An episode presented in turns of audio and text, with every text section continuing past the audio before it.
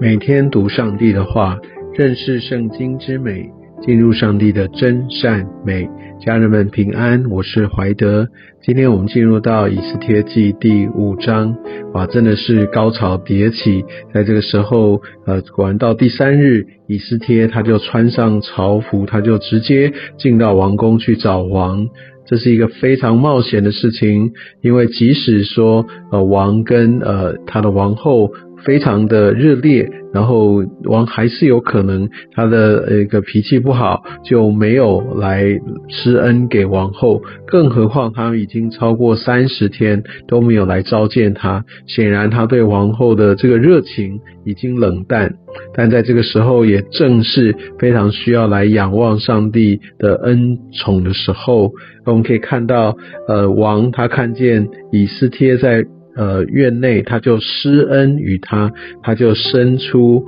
呃手中的金杖哦，所以以斯帖他在这一关他就可以免于一死。而且显然上帝使呃这个王他的心情是蛮好的，他还对以斯帖说：“王后以斯帖啊，你要什么，你求什么，就是国的一半也必赐给你。”当然，也许王他这是一个表达的方式，但是意思就是他愿意来显示他的慷慨。那我们可以看到以斯帖他在呃过去这样的一个进食祷告当中，相信圣灵也启示他，知道他该怎么样把这样的诉求来慢慢说出来。我们发现他没有很直接，更没有照进，他只单单要求着要来有一个宴席，请王过来，而且。要王带着哈曼来赴我所预备的宴席，所以我们就可以看到他在这边真的是来精心的策划，而且在那个坐席的时候，那王又问以斯帖说：“你要什么，我必赐给你；你求什么啊，那就是国的一半也必为你成就。”这边其实跟刚才有一点点用字上的不同，这边也展现出上帝也在王的心中动工，让他更。愿意来成就以斯帖所说的，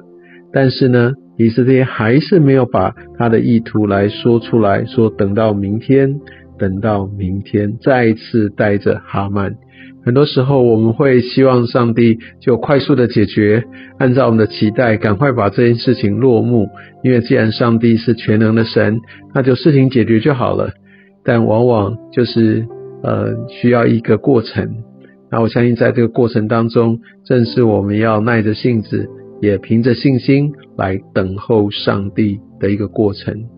我们可以从后面的这些的事件，我们可以明白，如果没有这个过程，如果没有等到明天，啊，如果没有再多这一点时间，其实有很多的环节，那些的关键就没有办法到位。所以，我们可以从这样的呃一个过程里面，我们可以看到以斯帖他。在祷告寻求，而且非常冷静沉着的，也有耐心、有信心的来跟上帝一起同工。我相信他所展现出来的这些的特质，正是呃，对我们来说是一个很重要，也是很好的一个提醒。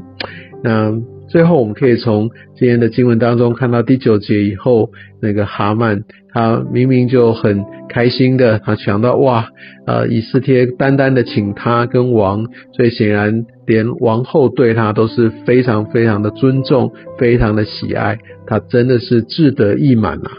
但只是他一出来又看到莫迪改，他就非常非常的愤怒啊。啊所以，也就是在这个过程当中，也许上帝更也在呃哈曼他的整个心思里面也在动工，让他更加的被自己的自高、自傲、贪婪、恶毒啊，心中缺乏安全感哦，他的苦读哦，他的这呃一切他的刚硬我相信上帝也在这边来在那个哈曼他的身上，也让我们更。清楚知道有很多很多那些人的自我可以带来这些坏的果子，而也因为这个时间的一个推进，让我们可以知道这这一切它更加的一个腐化的过程，也会让他失去了一个应该有的判断能力。上帝总是很精巧的在这些事情的细微之处，让我们可以看见他的精心安排。往往在当下我们不明白，但我想透过我们再好好的来细读以斯帖记这个，也许对我们当中有一些人很熟悉的故事，让我们更可以知道我们该如何来看待我们周遭我们在祷告的寻求的过程里面所呃经历到的这些的漫长等待当中，我们应该看见每一个细节都是为了要成就上帝他的良善。他的全知，还有他的智慧，